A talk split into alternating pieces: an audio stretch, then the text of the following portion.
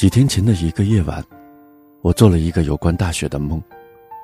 我独自来到一个白雪纷飞的地方，到处是房屋，但道路上一个行人也看不见。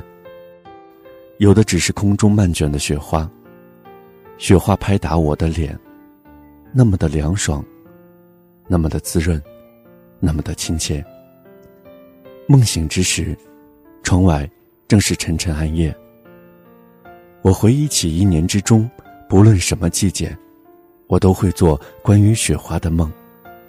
哪怕窗外是一派鸟语花香。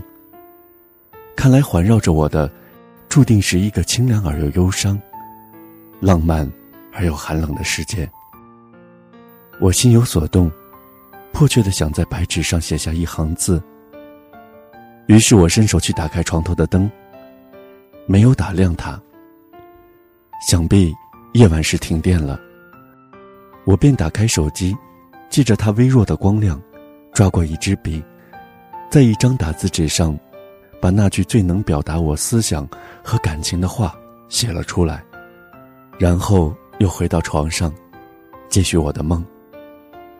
那句话是：“我的世界下雪了。”